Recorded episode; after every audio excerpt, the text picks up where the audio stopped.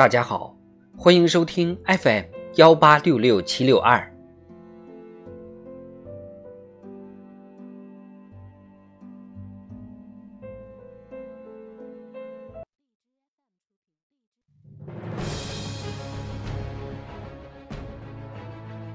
庆祝中国共产党建党一百周年特别节目《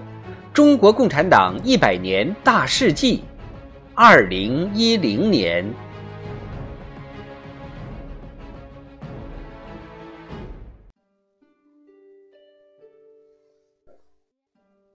二零一零年一月一日，中国东盟自由贸易区正式全面启动。三月十四日。十一届全国人大三次会议通过关于修改《中华人民共和国全国人民代表大会和地方各级人民代表大会选举法》的决定，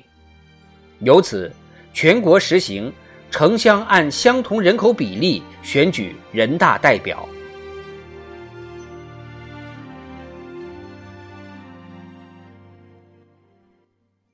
四月一日，中共中央、国务院印发。国家中长期人才发展规划纲要（二零一零至二零二零年）。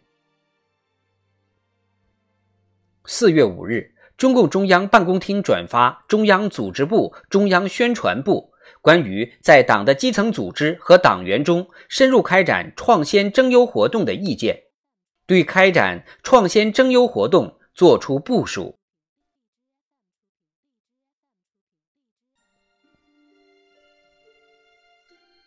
四月三十日，二零一零年上海世界博览会举行开幕式，这是中国首次举办的综合性世界博览会。十月三十一日，博览会闭幕。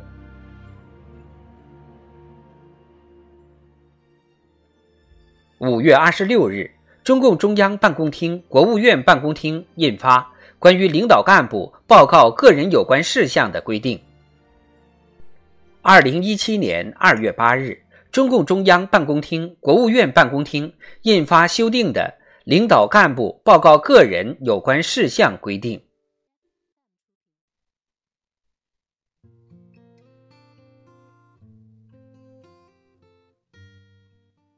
六月十九日，中共中央印发《关于加强和改进新形势下党史工作的意见》，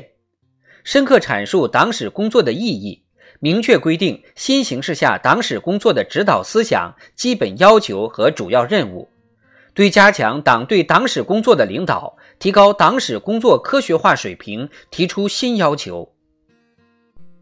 七月二十一日，中共中央召开全国党史工作会议。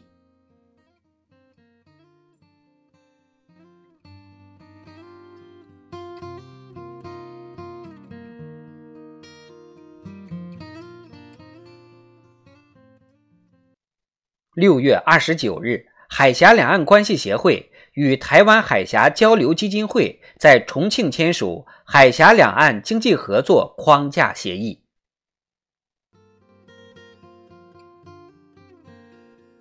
七月八日，中共中央、国务院印发《国家中长期教育改革和发展规划纲要（二零一零至二零二零年）》。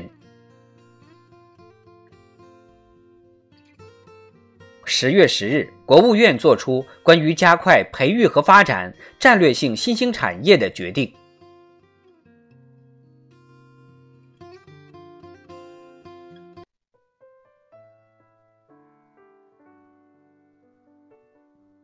十月十五日至十八日，中共十七届五中全会召开，全会通过关于制定国民经济和社会发展第十二个五年规划的建议。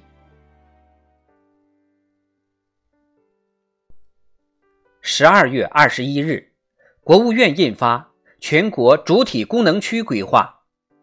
这是新中国成立以来第一个全国性国土空间开发规划。